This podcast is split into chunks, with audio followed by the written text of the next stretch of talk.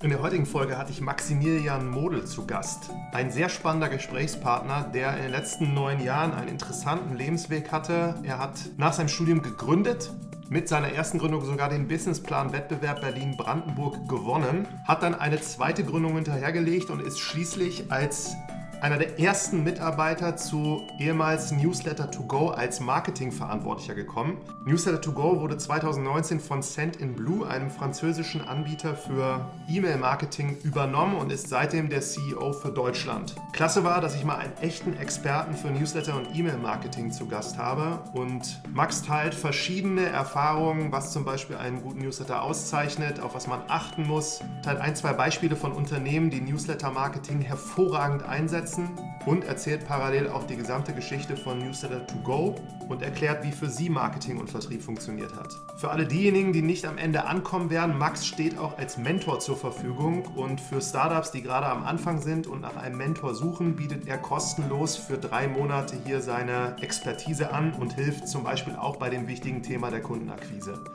Und jetzt viel Spaß bei der heutigen Folge.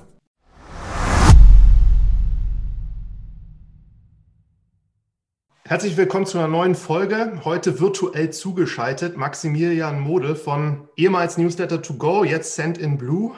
Und äh, herzlich willkommen erstmal. Hi Martin, ja, vielen Dank für die Einladung. Freut mich sehr, dass ich heute hier sein darf. Ähm, und ja, ich freue mich jetzt so richtig auf das Interview. Sehr gut. Ich äh, interview da immer doch die verschiedensten Leute, habe gemerkt, ich habe noch gar keinen E-Mail- und Newsletter-Marketing-Experten in 40 Folgen eigentlich gehabt. Daher mhm. ist es ganz besonders spannend, mal so ein bisschen zu hören von jemandem, dessen Startup eigentlich genau so eine Lösung hat. Und du hast da ja eine wirklich spannende Geschichte hinter dir. Hast, äh, bevor du damals mit Newsletter to go, also bevor du eingestiegen bist, eigene Sachen auch gegründet. Vielleicht erzählst du erstmal so ein paar Sachen zu dir und wie du eigentlich da reingekommen bist und jetzt dann der CEO hier für Deutschland von Send Blue bist. Ja, ja, gerne. Ja, das ist äh, eine interessante Geschichte vielleicht ähm, für manche. Also ich bin ähm, vor zwölf Jahren ungefähr nach Berlin gekommen, also direkt nach meinem Abitur letzten Endes bin ich nach Berlin gegangen und habe hier angefangen zu studieren. Und während meines Studiums habe ich dann angefangen bei einem, bei einem Startup ähm, so einen Werkstudentenjob zu machen. So ein Verpacker war ich da und habe Schachteln verpackt den ganzen Tag. Und dann irgendwann dachte ich mir, ja, das wird mir eigentlich ein bisschen zu blöd und ähm, irgendwie, was die können, kann ich doch auch. Und ähm, oder ich habe dann auch letzten Endes gesehen, dass eigentlich Unternehmer sein oder was selber zu gründen gar nicht so schwer ist, sondern dass man es eigentlich nur einfach machen muss. Ähm, und habe dann angefangen, ähm, ja, mir zu überlegen, was ich denn machen könnte, was ich denn, was ich denn gut kann. Und ähm, bin dann so sozusagen zu meinem ersten Startup gekommen. Und das war dann ähm, Personology. Und das war eine, eine Technologie, mit der man den Inhalt in Videos personalisieren kann. Also, und es war damals 2013, damals war das noch cool. Ich glaube, heute ist es ähm, äh, in, in Zeiten von so Augmented Reality und Real-Time Personalization auf Smartphones ist es gar nicht mehr so besonders, aber damals war das wirklich noch besonders. Ähm, und da konnte man dann, da gab es dann so Webseite, so Landingpages von zum Beispiel Vodafone, da konnte der User sein Bild hochladen, seinen Namen eingeben und dann kam das wieder in dem Video auf äh, vor und wurde da sozusagen reingerendert. Und das, solche Sachen haben wir da gemacht, also ähm, als Agenturlösung quasi für andere große Agenturen, weil da waren wir der Technologiepartner. Ähm, Genau. War das dann, die Idee, mit der du den Businessplan-Wettbewerb Berlin-Brandenburg gewonnen hast? Ja, genau, richtig. Ja, genau. Damit haben wir den Businessplan-Wettbewerb gewonnen. Da haben wir echt äh, viel, sehr viel Zeit in den, in den Plan gesteckt. Ähm, und ähm, ja, hat auch funktioniert. Das Businessmodell dann selber, ehrlich gesagt, ähm, nur weil man gewinnt, heißt es nicht, dass das Businessmodell danach dann auch super ist, wie man leider auch feststellen musste. Ähm, es war halt, was meinem Mitgründer und mir nicht so gefallen hat an einem Businessmodell, es war halt, wir waren halt sehr nischiger Technologieanbieter. Ähm, und wir haben, wir waren sehr abhängig von großen Agenturen und es gab mal mehr Aufträge, mal weniger und wir wollten eigentlich ein skalierbares Produkt haben und das, das war es einfach nicht. Und deswegen haben wir dann mit dem zweiten Startup, mit, mit Movinary, versucht, quasi in den Endverbrauchermarkt zu gehen und die Technologie zu benutzen, ähm, damit Endverbraucher ihre Fotos hochladen können und daraus irgendwelche Videos erstellen können ähm, also so coole Slideshows online. Ähm, und könnte ich auch noch lange erzählen, ähm, war auch spannend, hat auch leider nicht ganz funktioniert. Wir haben dann eine Anschlussfinanzierung nicht bekommen. Wir hatten zuerst einen Companisto ähm, Crowdfunding gemacht mit 100.000 und dann hatten wir aber eine Anschlussfinanzierung nicht bekommen und das war dann leider sozusagen das aus. Und da, ähm, das war dann 2013 und da haben mich damals die Gründer von Newsletter to Go, Christoph Borg und Steffen Schilvester, ähm, angesprochen, ob ich nicht bei ihnen ähm, einsteigen möchte und äh, das Unternehmen sozusagen mit aufbauen möchte und das Marketing übernehmen möchte. Und ja, und das ähm, klang gut.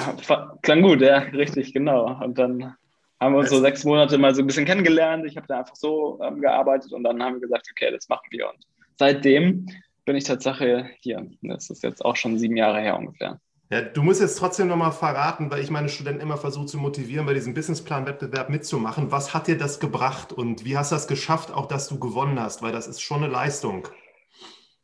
Also gebracht hat, ähm, dass man sich sehr intensiv mit dem Thema auseinandersetzt und alles, äh, quasi alles haargenau nochmal challenge, nochmal versucht von einer anderen Blickwinkel zu betrachten und so weiter und dass man wirklich viel einfach Zeit investiert und ein Thema richtig ja schon fast zerdenkt. Ähm, und ja, ich glaube, das, das hat es am meisten gebracht. Ähm, mhm.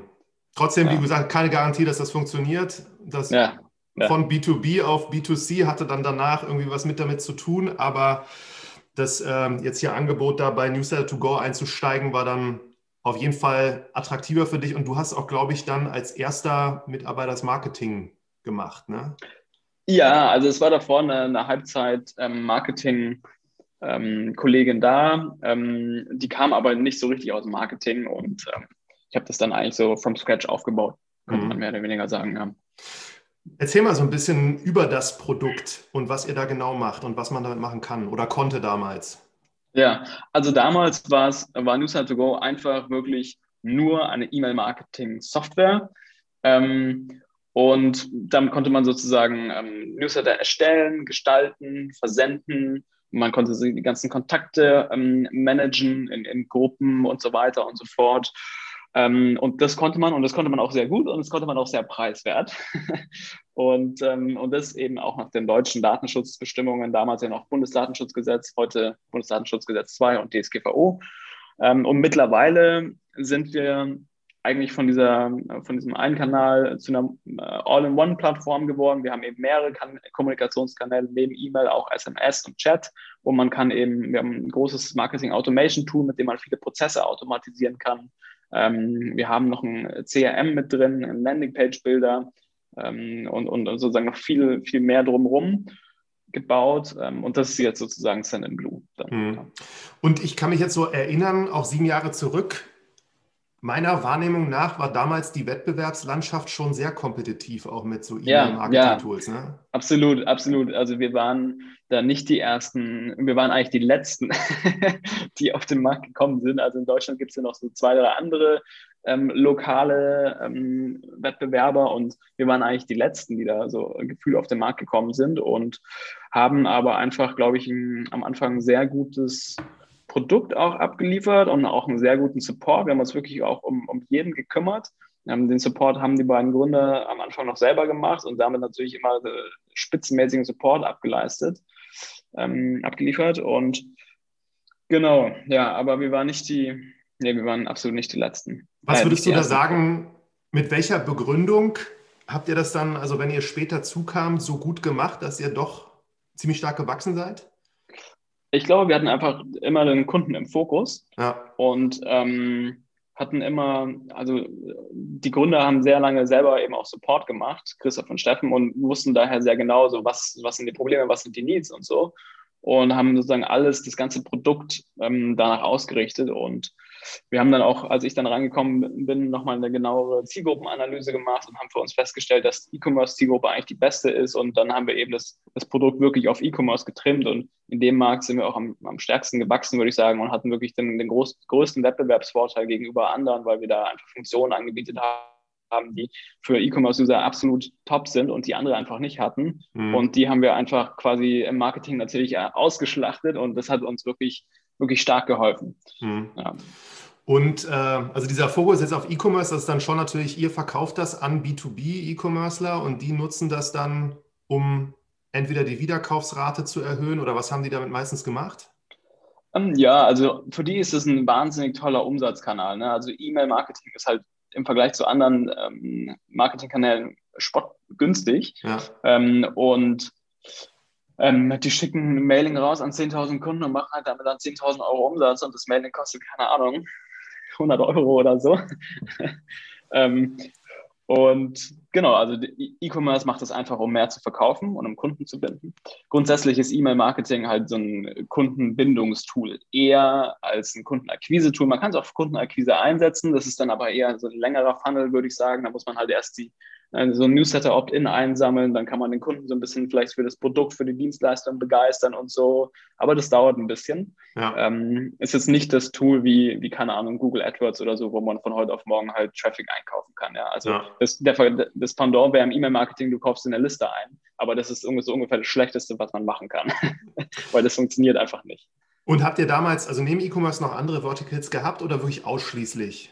Nö, wir haben schon noch andere Verticals gehabt. Also wir haben die anderen nicht ausgegrenzt. Wir haben uns sozusagen nur ein bisschen mehr spezialisiert auf E-Commerce.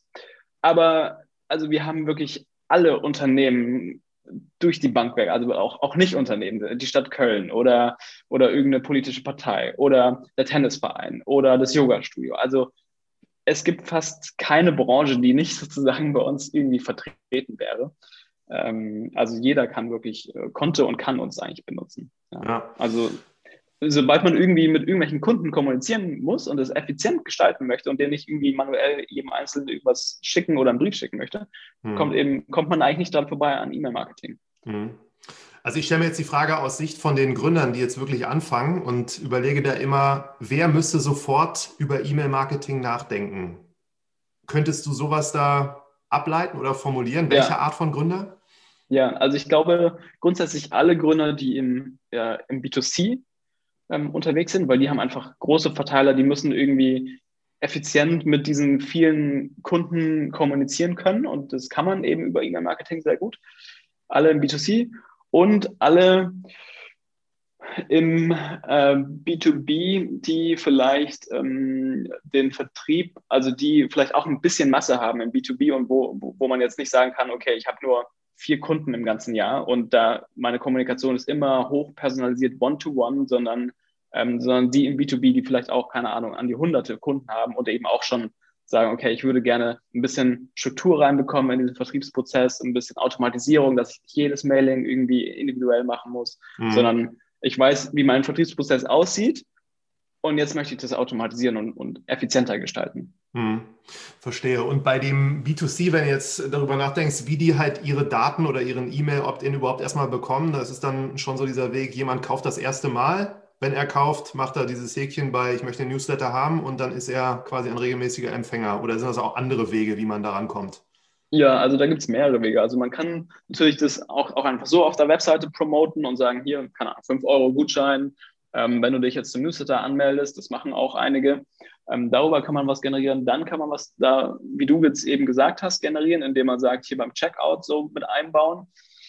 Ähm, was man auch machen kann, was viele nicht wissen, und zwar der Paragraph 7 des UWGs, äh, das ist da, ich glaube, der Absatz 3, ähm, der lässt auch Spielraum für gewisse Ausnahmen. Also wenn bei dir schon mal jemand im Shop was gekauft hat, mhm. dann gibt es da vier Kriterien und wenn man die erfüllt, dann kann man diesem äh, Bestandskunden E-Mails schicken, mh, ohne ein explizites Double Opt-in zu haben, also ohne dass der Kunde ähm, explizit sich zum Newsletter angemeldet hat. Das und das machen und das machen viele große Unternehmen, die kennen das und, und mhm. funktioniert auch sehr gut, weil ähm, äh, zum, eine Bedingung davon ist aber, dass es halt eben ähnliche Produkte sind. Also wenn ich zum Beispiel jetzt bei ich äh, denke mir jetzt irgendwas aus, irgendwie online mein, Hand, mein, mein iPhone gekauft habe, dann dürfte mir der, der Shop noch das passende Ladekabel oder so passendes Zubehör dazu empfehlen. Aber was sie mir dann nicht äh, empfehlen dürften, wären zum Beispiel, keine Ahnung, rote Socken oder so. Die haben halt mit meinem gekauften Produkt nichts mehr zu tun. Mhm. Ähm, aber in der Regel ist es ja so, dass die, die neuen Brands dann irgendwie so eine, äh, naja, eine, ein Produkt haben, wo es noch ein bisschen Zubehör gibt und dieses ganze Zubehör, so Upselling kann man damit sehr gut machen. Ja. Auch, auch legal sozusagen machen. Aber also richtig zusammengefasst, du kannst da nicht unmittelbar schnelle Ergebnisse erzielen, sondern das ist auch so ein Kanal, muss man sich aufbauen. Wenn man ihn dann gut bedient, dann ist er sehr günstig ja. und ziemlich effizient. Ja, extrem. Extrem günstig, extrem effizient. Aber man muss ein bisschen investieren am Anfang. Das stimmt, aber ja. Ja. Und jetzt sagtest du also B2C im Fokus. Ich stelle mir jetzt dann diese B2B-Frage und ich kenne das halt durch hier Lead Nurturing und so. Dann nimmst du einen E-Mail-Newsletter ja. und äh, irgendwie genau. hat nicht geklappt mit dem Verkauf, schiebst den zurück. Der kriegt dann ständig Newsletter und wird ein bisschen Zum mehr, Beispiel, ja. ja. ja. Genau. das ist auch, glaube ich, ganz spannende Anwendungsfälle, was man damit so machen kann. Aber wie habt ihr das denn strukturiert damals bei Newsletter Habt ihr den, euer eigenes Produkt auch eingesetzt oder seid ihr ja, ja, ja, ja, auf jeden Fall. Wir waren unser eigener Kunde. Also ich äh, war sozusagen in, in Marketingabteilung auch der Kunde von äh, meinen Mitgründern. ähm, und ähm, ja, wir haben natürlich Newsletter, wir, wir mussten natürlich Newsletter Go benutzen. Wir konnten ja nicht zu einem anderen Tool gehen. Und aber es hat gut funktioniert und wir haben einfach sozusagen entlang des Kundenlebenszyklus haben wir automatisierte Mailings äh, gefeuert. Also vielleicht mal ganz kurz zum Geschäftsmodell von Newsletter2Go. Man konnte sich kostenlosen Account erstellen und dann kann man ähm, entweder die, die Software komplett kostenlos benutzen, auch übrigens bei Blue, oder ähm, man rutscht dann, weil man irgendwie mehr äh, Volumen verschicken möchte oder weil man spezielle Funktionen ähm, benutzen will, man muss dann sozusagen was dafür zahlen. Ähm, und ist dann so ein Abo-Modell, also Software as a Service, ganz klassisch. Bis zu 300 E-Mails kostenlos, glaube ich, ne? jeden Tag. Stand jeden da. Tag, genau. Also bis zu 9000 im, im Monat ähm, jetzt bei Blue. Und, ähm,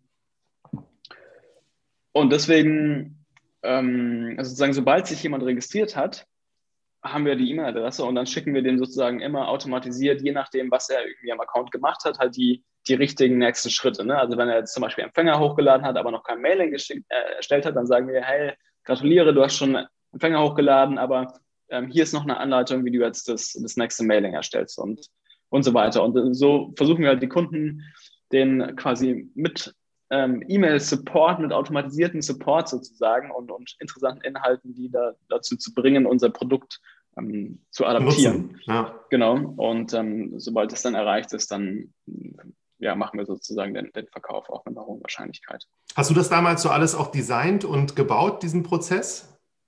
Ja, also ähm, mit dem Marketing-Team zusammen. Ähm, wir hatten dann schon, das war dann 2014, da hatten wir schon den ersten Marketing-Mitarbeiter, den wir eingestellt haben. Ähm, und mit dem zusammen haben wir das dann, haben wir das dann um, um, um, umgesetzt. Ich erinnere mich heute noch an diese ganzen Workflow-Charts, die wir hatten, die dann äh, so ein DIN A4 neben noch ein DIN A4 geklebt und noch ein DIN A4 reingeklebt und es wurde immer größer und un unübersichtlicher. Aber es hat, es hat gut funktioniert eigentlich, ja. Sehr spannend. Aber dann verstehe ich das richtig, das Ganze ist dann schon so Self-Service und die Leute fangen dann an, das zu nutzen, zahlen da erstmal meistens nichts und dann gehen sie halt sukzessive in die, in die Subscriptions rein. Oder habt ihr auch so direkt Vertrieb angerufen und gesagt, wollen sie gleich richtig mit Zehntausenden starten? Ja, also es ist ähm, Self-Service, Tatsache jetzt heute und ähm, wir haben aber auch ein Enterprise-Angebot ähm, und ähm, da läuft halt klassisch Enterprise Sales ab. Du, man macht erst einen Termin mit einem Vertriebsmitarbeiter, dann werden die Sachen evaluiert, dann erstellen wir individuelle Angebote und so weiter. Aber das geht halt erst ab ähm, einem ganz anderen Level sozusagen los. Und ansonsten, ich weiß nicht, wahrscheinlich 95 Prozent unserer Kunden buchen einfach im Self-Service das, das selber. Ähm, weil, also selbst bis zu 100.000 E-Mails pro Monat, was ja schon ein ganz schönes Stück ist, mhm. muss man erstmal haben, muss man erstmal so viel verschicken. Ähm, ich weiß nicht, zahlt man bei uns echt nicht viel. Ich glaube, ich habe es jetzt nicht im Kopf, aber 100 Euro, sage ich mal. Mhm. Ähm, und da, da, lohnt sich Tatsache nicht ähm, Vertrieb in dem Sinne, dass wir jetzt jeden einzelnen Kunden anrufen oder dass wir auch auch Kaltakquise. Wir haben auch mal Kaltakquise probiert, hat überhaupt nicht funktioniert, weil, weil eben genau das Problem ist, dass die meisten bei uns so, so wenig Umsatz machen. Mhm. Ähm, und damit sind wir schon fast, also wir sind ein B2B-Geschäftsmodell, aber irgendwie auch auf Masse also mhm. und Skalierbarkeit. Ähm, ja. Welche so drei Kanäle haben denn für euch da, was das Wachstum am besten dann so funktioniert? Ja, also am besten funktioniert haben SEO, ähm, ja. sehr, also Google Ads Werbung ähm, und Affiliate Marketing. Und also wir sind irgendwie so die jungen äh, digitalen Gründer gewesen. Wir, so von Vertrieb, Telefonvertrieb halten wir sozusagen nicht viel ähm, und, und haben sozusagen das voll gemacht. Und SEO war auch unser erster Kanal, mit dem wir eigentlich angefangen haben. da hatten wir natürlich auch einen guten, guten Vorteil, weil wir hießen ja Newsletter to go. Das heißt, wir hatten so das Newsletter in, in der Domain drin, was uns bei diesen Newsletter-Keywords schon mal auf jeden Fall ganz gut geholfen hat. So bei Newsletter erstellen, Newsletter versenden, Newsletter Software. Ich erinnere mich heute noch, wie wir die Seiten hoch und runter optimiert haben. Ähm, aber da haben wir auch dann wirklich gut gerankt. Und das hat uns auch viel, gerade am Anfang war das, glaube ich, essentiell, weil es uns einfach viele kostenlose Leads gebracht hat oder Neukunden, mhm. die wir so halt nicht so einfach bekommen hätten. Und ähm, wir sind ja mehr oder weniger gebootstrapped. Also wir haben ganz am Anfang, ich glaube 2011 oder so oder 12, ein 50.000 Euro Business Angel Investment bekommen äh, von Jan Bohl. Ähm, aber mit 50.000 Euro kommt man halt auch nicht so weit. Ne? ähm, ja. Von daher war das schon auf, alles auf, auf Bootstrap ausgelegt und ähm, da war SEO natürlich gut, weil da haben wir einfach uns selber ausgebeutet, unsere eigene Zeit reingesteckt und ja. ähm, haben so die ersten Schritte gemacht. Und sobald wir dann ein bisschen Umsatz gemacht haben, haben wir das angefangen zu reinvestieren in, in dann Google AdWords, um, um da noch weiter zu skalieren und ja. Und das SEO, also Ranking war ausschließlich so durch Optimierung. Ihr habt da jetzt damals nicht irgendwie Content verbreitet, dass das euer Ranking verbessert hat? Nee, damals haben wir eigentlich ähm, hauptsächlich selber Optimierung gemacht. Und ja, wir haben versucht, Content zu verbreiten, aber wir wussten auch nicht so richtig wie. Und es hat auch alles so semi-gut funktioniert. Also ich würde sagen, es war hauptsächlich durch selber Content schreiben und so. Und ja, ja da, da haben wir einfach viel Zeit reingesteckt. Ja. Long story short, also 2019 seid ihr, glaube ich, fusioniert dann oder beziehungsweise übernommen ja. worden von dem größeren Anbieter Send Blue aus Frankreich, glaube ich, ursprünglich, ne? Und ja, genau, ja. Dann habt ihr, habe ich gesehen, in 2020 eine 140 Millionen Euro Finanzierungsrunde bekommen. Also das schien dann ja. ganz gut zu laufen alles. Ja, ja, auf jeden Fall. Also ähm, Ende 2018 genau haben wir, sind wir gemerged mit, mit Send Blue. Ähm, und vielleicht nochmal ganz kurz zum Hintergrund, wieso wir das gemacht haben. Ähm, bisher war es auf dem europäischen Markt eigentlich so, dass in jedem, in jedem europäischen Land war so ein Local Champion, sage ich mal, oder vielleicht so zwei. Ähm, und alle haben versucht, irgendwie in die anderen europäischen Märkte reinzugehen, aber keiner hat es einfach geschafft. Ähm, und das wenn man sich aber insgesamt diesen E-Mail-Marketing-Markt anguckt, dann gab es da schon eine Konsolidierung und es ist, ist, irgendwie klar, dass es irgendwann wird es dazu kommen. Und dann dachten wir uns eben, okay, better be part of it, denn ähm, nicht Teil davon zu sein. Sorry, also, also dass wir Teil davon sein wollen und dass wir das dann auch mitgestalten können. Und deswegen haben wir dann den Schritt gemacht. Und ähm, ja, mit Send Blue haben wir da mh, hm, jemanden gefunden, der ziemlich ähnlich denkt wie wir. Ähm, wir haben quasi den Umsatz auf der Europakarte uns angesehen und gesehen, dass wir fast 100% komplementär waren. Also wir waren in allen Märkten richtig stark, wo die einfach richtig schwach waren oder umgekehrt. Und damit sind wir halt letzten Endes auch über Nacht, kann man sagen, zum europäischen Marktführer geworden für, für das. Ähm, und ja, und ich denke, das ist auch deswegen interessant, weil es gibt einfach zu, ähm, zu den großen Playern oder größeren Playern aus USA so wenig Gegenspieler aus Europa, die das ernsthaft und gut machen können mhm. und die auch die, die finanziellen Mittel haben. Und ähm, wenn man sich teilweise einfach andere Tools aus den USA anguckt, dann muss man sagen, die sind uns leider in manchen Sachen ein bisschen voraus. Und wenn wir uns aber hier alle quasi nicht unsere Ressourcen bündeln, dann wird es über die Zukunft wahrscheinlich nicht besser werden. Dann wird sich einfach da der Fortschritt noch, die, die Schere noch weiter auseinandergehen. Ja, und um, um denen auch ein bisschen Parole bieten zu können, glaube ich, macht es total Sinn, dass man sich in Europa auch ein bisschen konsolidiert. Und wie lief das ab? Also die sind auf euch zugekommen irgendwann und dann habt ihr, seid in die Gespräche gegangen und habt dann festgestellt, so das, das haut hin oder gab es da auch äh, mal so einen Moment, wo ihr darüber nachgedacht habt, die zu übernehmen oder ist es einfach im Größenverhältnis nicht so richtig?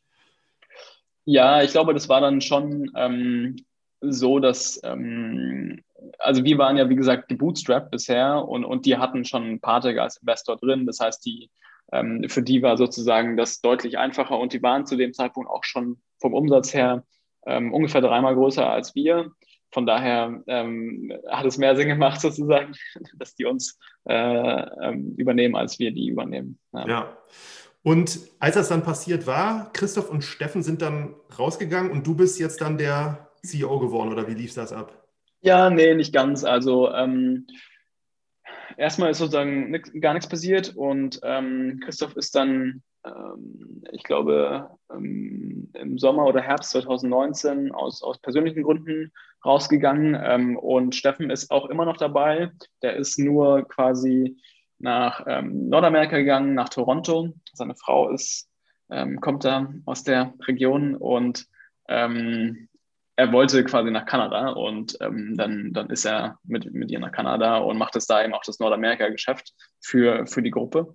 Und ähm, ja, somit bin dann ich hier geblieben und bin sozusagen jetzt ähm, dann seit 2019 dann Geschäftsführer. Ja. ja. Das ist eine starke Geschichte, auch dass das möglich war, dann durch diese Übernahme nach Kanada einfach zu gehen, um da auch hinzukommen und gleich so was machen zu können, was man dann auch hier gemacht hat. Das erfordert ja auch ja. so einer guten und günstigen Konstellation. Ja, ja, auf jeden Fall. Ja, also. Ja, sehr spannend. Ja, dann, also wo ich dran wir haben das vorhin schon mal angeschnitten da auch. Äh, vielleicht hast du noch mal so einige Weisheiten so für einen richtig guten E-Mail-Newsletter. Und ich weiß, ihr habt auch eine Academy, das habe ich auch gesehen. Also jeder, der da Interesse hat, ich habe nur gesehen, man kann sich kostenlos anmelden und die halt absolvieren. Ja. Sicherlich einiges lernen, aber kannst du auch noch mal sagen, so, was zeichnet deiner Meinung nach einen richtig guten Newsletter aus? Und wenn du weißt, also ich kriege ja auch Newsletter als so Konsument und ich frage mich manchmal, was machen die eigentlich? und ich würde auch sagen, eher frage ich mich, was machen die eigentlich da alle eigentlich, als dass ich mal sage, das ist wirklich gut, was ich da bekomme. Ja, ja genau. Ich glaube, da hast du schon so die, die Quintessenz angesprochen. Ähm, das wirklich Wichtigste, was man im E-Mail-Marketing beachten muss, ist, dass man wirklich Inhalte verschickt, die wirklich relevant sind und die wirklich die Leser interessieren. Und das kann man ja auch gut messen mit, anhand der Öffnungsrate, anhand der Klickrate. Ähm, und dass man eben nicht einfach quasi mit der Gießkanne über den gesamten Verteiler drüber geht und über die, die Kunden, die schon seit einem Jahr Kunde sind, genauso anschreibt wie die gerade, die sich vorgestern registriert haben. Äh, ich glaube, das ist einfach essentiell, dass man kleine Segmente baut, den Kunden äh, wirklich versteht und es versteht, dem richtigen Kunden zum richtigen Zeitpunkt äh, über einen richtigen Kanal die richtige Nachricht zu schicken, die er dann auch wirklich liest und damit was anfangen kann und eben nicht, wie jetzt du berichtet hast, man bekommt da irgendeine E-Mail und man weiß ja eigentlich gar nicht, was, was, was soll es eigentlich, wieso bekomme ich die E-Mail eigentlich? Das ist eigentlich nur, nur Verschwendung mhm. sozusagen. Ja, also ich glaube, das Wichtigste ist jetzt einfach den Lifecycle zu verstehen und dann möglichst granulare Prozesse ähm, zu machen und Automation zu machen, um jeden Kunden möglichst individuell genau da abzuholen, wo er gerade ist und, und ihm das zu geben, was er höchstwahrscheinlich gerade auch braucht und auch hören will. Mhm. Und wenn wir jetzt so ein E-Mail-Vertical, also so ein E-Commerce-Vertical mal rausgreifen, Ne, und der hat natürlich da, der kann ja auch vorher schon segmentieren und dann sagen, ich schicke jetzt zum Beispiel nur an meine Top 10 umsatzstärksten regelmäßigen Käufer oder an Menschen, die halt regelmäßig irgendwie nur schwarze Klamotten kaufen oder der kann ja eigentlich alles damit machen, wenn ich das so richtig verstanden ja, habe. Ja, ja, grundsätzlich schon. Also wenn du, ähm, wenn man die Daten hat, dann kann man halt damit, damit äh, danach auch segmentieren und, und quasi, ja, wie du gesagt hast, alles machen. Ähm, zum Beispiel so ein tolles Beispiel ist jetzt, wenn man Kaffee verkauft online und man weiß, ähm, der Kunde kauft irgendwie im Schnitt alle drei Monate und dann nach, keine Ahnung, den nächsten drei Monaten hat er nicht gekauft, dann kann man vielleicht mal sagen, hey, ist nicht dein Kaffee, Kaffee leer und dann ist auch die Wahrscheinlichkeit wahrscheinlich relativ hoch, dass man da ins Schwarze trifft. Und einen guten Moment abpasst. Ja, genau aber das muss man halt ein bisschen, das muss man halt ein bisschen smart machen. Also ich glaube, mit den Daten kann man schon viel machen. Ich glaube, die größte Herausforderung ist dann auch viele, die Daten so aufzubereiten und in die Systeme zu bekommen und so. Mhm. Und deswegen versuchen wir ja auch mittlerweile immer mehr andere Systeme auch in unserem Tool abzubilden, dass man nicht mehr so viele unterschiedliche Tools haben, äh, benutzen muss, sondern möglichst alles in einem Tool hat, weil dann auch die Integration natürlich viel leichter wird. Mhm. Ja, absolut. Jetzt sagtest du am Anfang, dass so E-Mail-Marketing vielleicht jetzt für so Neukundengewinnung nicht unbedingt der beste Kanal ist, aber wenn man jetzt gründet und auch die, die das das erste Mal machen, die überlegen sich natürlich am Anfang, wie kann ich denn jetzt neue Kunden gewinnen? Und hast du so Beispiele, wo du sagen würdest, so könnte man vorgehen, wenn es wirklich so direkt um Kundengewinnung geht? Ja, also was auf jeden Fall, was man auf jeden Fall machen sollte, ähm, ist, dass man einfach ein Newsletter-Anmeldeformular bei sich auf der Webseite implementiert mit übendem Grund, ja, wieso soll ich mich da anmelden? Also sei es, ich bekomme da einen Rabatt oder ich bekomme wertvolle Informationen oder irgendwie sowas. Weil das, das ist ja quasi erstmal kostenlos. Da, da muss man bei Sendinblue nichts zahlen, auch bei anderen nichts zahlen. Ähm, und es wäre schön blöd, wenn man sich einfach diese kostenlosen Kontaktmöglichkeiten quasi durch die Lappen gehen lässt. Und letzten Endes hängt es dann wieder sehr vom Geschäftsmodell ab, also, ob es das B2C ist oder B2B, mhm. ähm, je nachdem, wie man das dann einbaut. Aber ich denke, zum Beispiel im B2B könnte man sowas auch machen und dann laufen die ins CRM rein, dann kann man, kann man Calls mit denen vereinbaren, man kann ein Follow-up, ähm, E-Mails schicken und denen fragen, hey, willst du nicht mal einen Call vereinbaren mit uns, buch dir hier einen Termin. Und es geht eigentlich vollkommen automatisiert und kostet nichts. Also mhm. Wäre schade, also, wenn man sowas nicht trotzdem macht. Also auf jeden Fall die Botschaft, äh, auf der Website da etwas einzubauen, wo Leute ihre Kontaktdaten hinterlassen können. Ja. Was gibt es da so rechtlich zu beachten? Ähm, naja, also man braucht ein Opt-in, Double Opt-in. Mhm. Aber das ist quasi kein Problem, weil also das, das macht unsere Software per Default.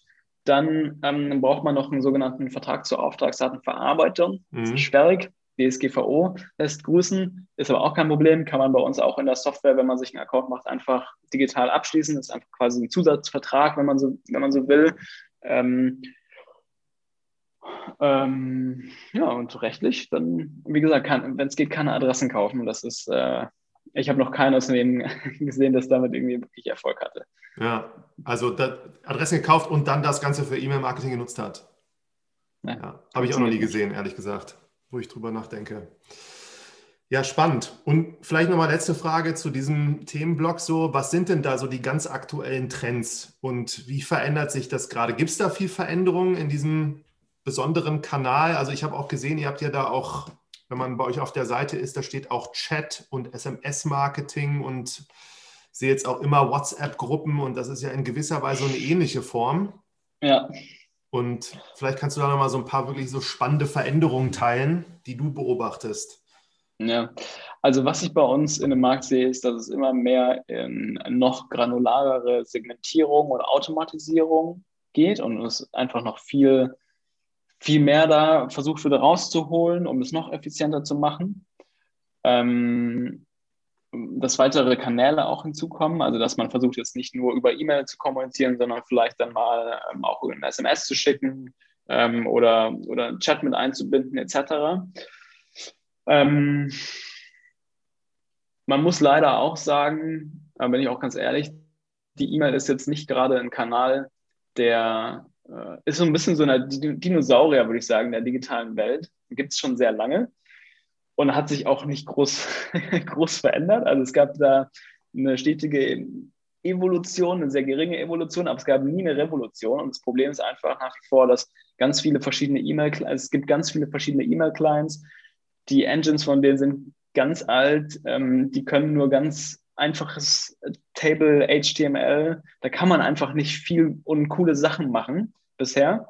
Ähm, man kann jetzt langsam bei, bei manchen Clients schon ein bisschen mehr rausholen, aber das geht dann halt auch nur bei manchen Clients. Ne? Und wenn der User einmal die E-Mail dann in seinem Outlook aufruft, dann geht es schon nicht mehr.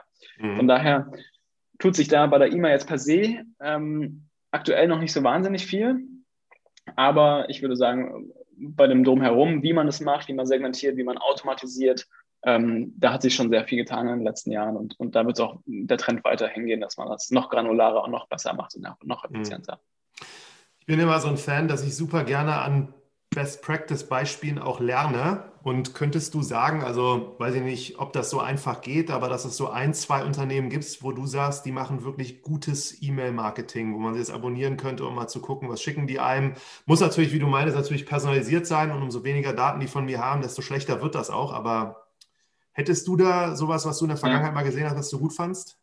Ja, also ich finde Tatsache hm, zwei Unternehmen ganz gut, und zwar einmal Amazon, die sind leider nicht Kunde bei uns, aber trotzdem machen die das, ähm, ähm machen die das, würde ich sagen, ziemlich, ziemlich gut. Also jedes Mal, wenn ich auf ein Produkt klicke, dann irgendwie und es nicht gekauft habe, dann ein, ein, zwei Stunden später oder ein, zwei Tage später kriege ich so ein, hey, willst du das nicht kaufen? Und eigentlich ja, will ich es kaufen.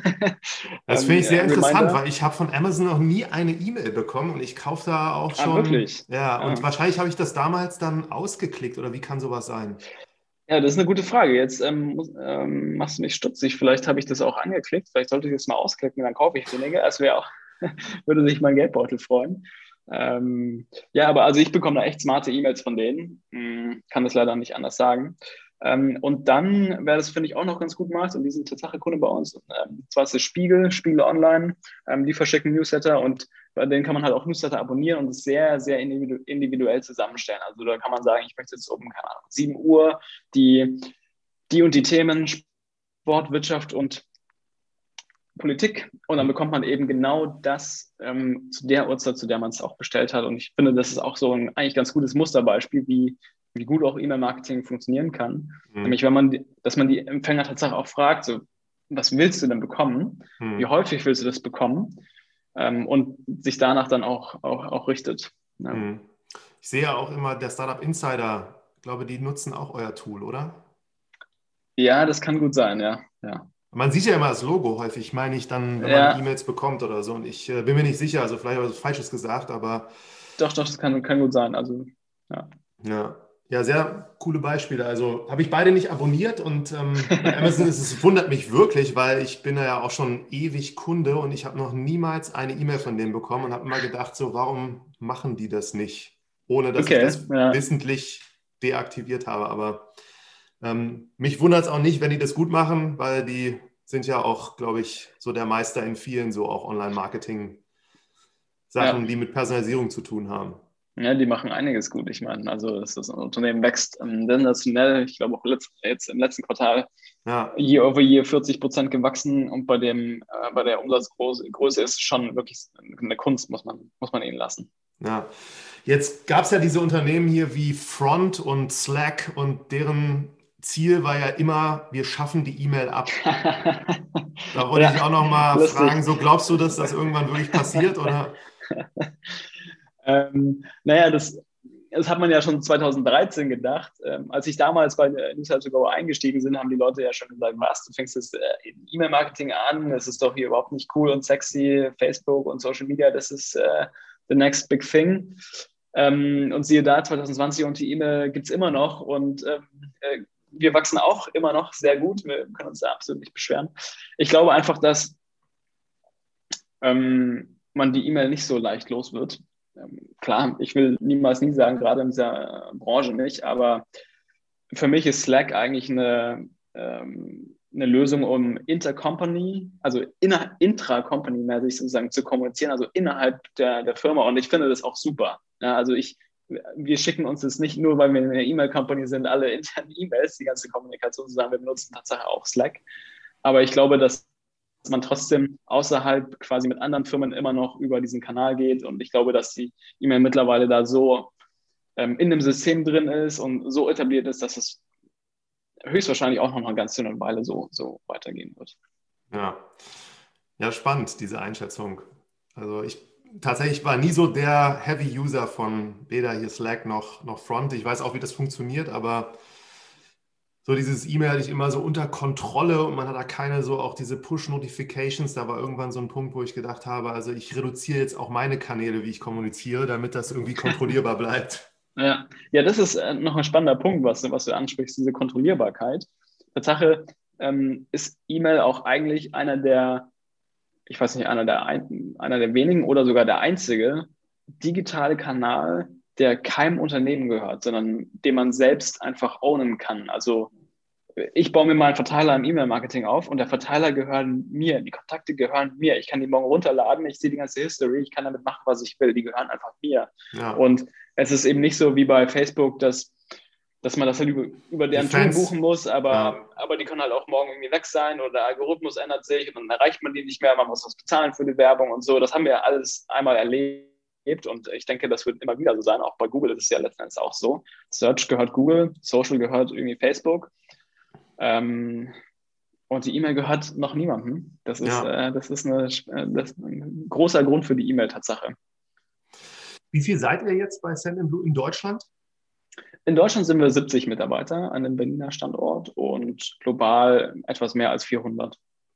Und Corona, als das kam, seht ihr da jetzt eine Veränderung so von auch der Anzahl der E-Mails, die über das System geschickt werden oder dass da mehr Kunden irgendwie jetzt auch auf E-Mail-Marketing zurückgreifen als vorher?